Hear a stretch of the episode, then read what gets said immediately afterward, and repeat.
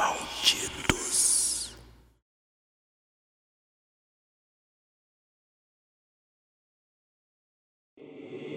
Episódio 6 A Voz na Neblina.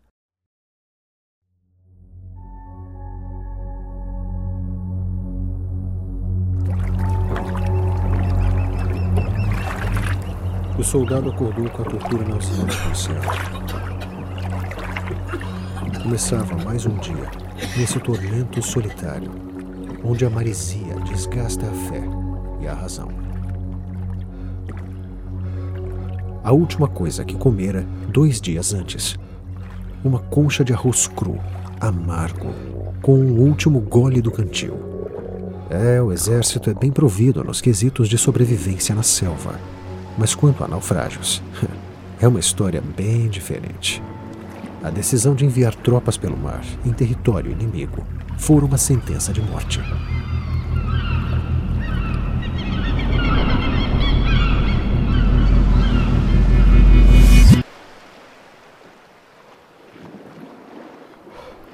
Sua única companheira, uma velha pistola, que por sorte ou azar estava carregada com apenas uma bala. Quando usá-la, estava nas mãos da racionalidade. Escaldante meio-dia. Dentro do bote, o uniforme era uma boa proteção, mas ao custo de um calor sufocante. Tentou se refrescar, esticando o braço para tentar pegar a água salgada com o capacete. Mas devido à fraqueza o máximo que conseguiu foi derrubar um pequeno balde improvisado mar. Não, não. A tarde se arrastaria, com o sol a continuar sua doutrina.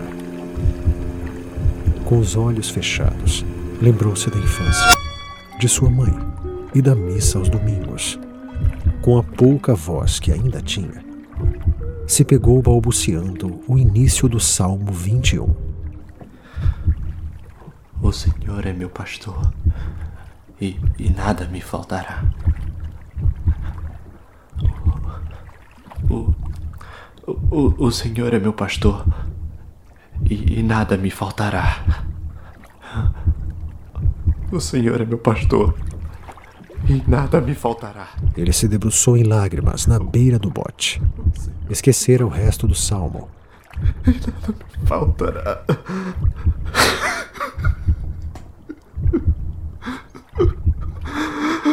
O Senhor é meu pastor.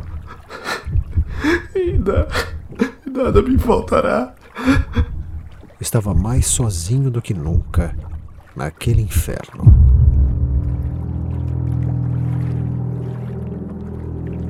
Então, o sol foi coberto por uma densa camada de nuvens cinzentas e uma brisa fria beijou sua pele calejada. Uma estranha neblina desliza lentamente em sua direção. O horizonte desaparece por trás dela. Conforme a névoa se aproxima, o soldado tenta remar para longe. Mas o remo a esta altura é tão pesado quanto uma rocha.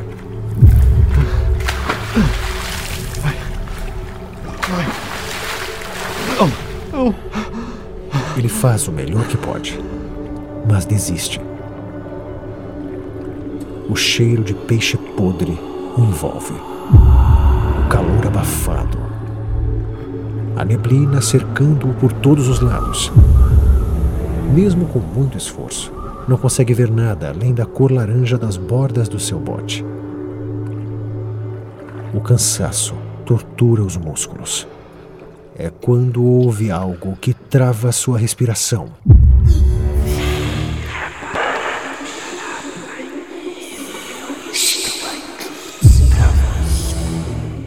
Sua mente estava lhe pregando uma peça? Só podia ser. Alerta o soldado saca a pistola e aponta para a neblina. Está aí. Sai para onde eu possa ver.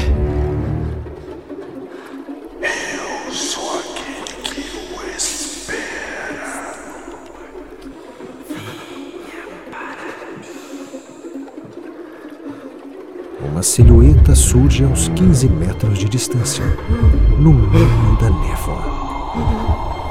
Uma sombra longa e achatada, sólida, imóvel. Só podia ser uma ilha ou outro barco ancorado. Me ajuda. Me ajuda. Eu não como nada. Eu não como há dois dias. Me ajuda.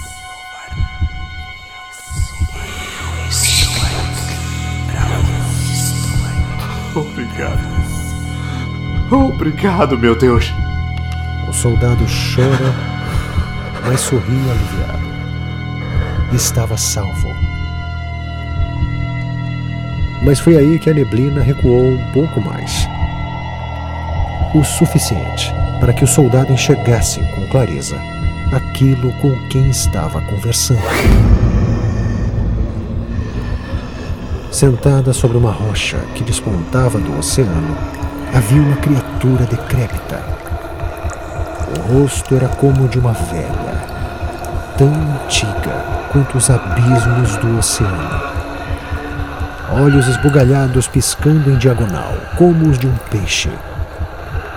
E no lugar onde deveriam ser as pernas, uma obesa cauda que terminava numa barbatana. O maxilar estava escancarado em ângulo aberto demais para um ser humano, expondo a fileira de dentes que pareciam navalhas.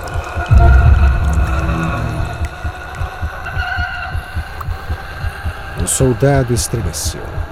Colocou a fria arma na boca, esperando que o próprio inferno fosse menos doloroso do que morrer devorado.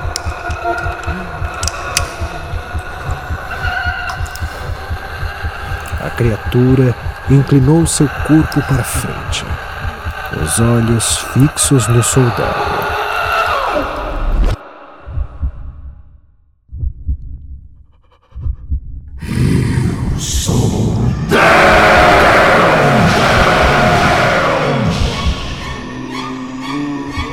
Ela mergulhou na água com uma ferocidade incomum, rasgando o mar na direção do bote. O soldado tentou se matar, mas não podia. Não tinha coragem para isso. A fera, no entanto, estava cada vez mais perto. Num súbito momento de esperança, o soldado voltou a arma na direção da fera. Com o coração acelerado, tentando mirar com clareza na coisa que se movia em sua direção como um torpedo. Ele puxou o gatilho.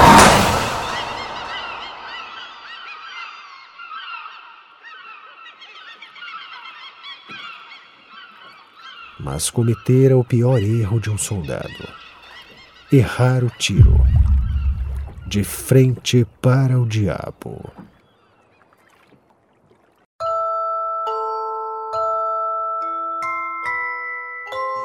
Se inscreva no canal para mais contos de terror.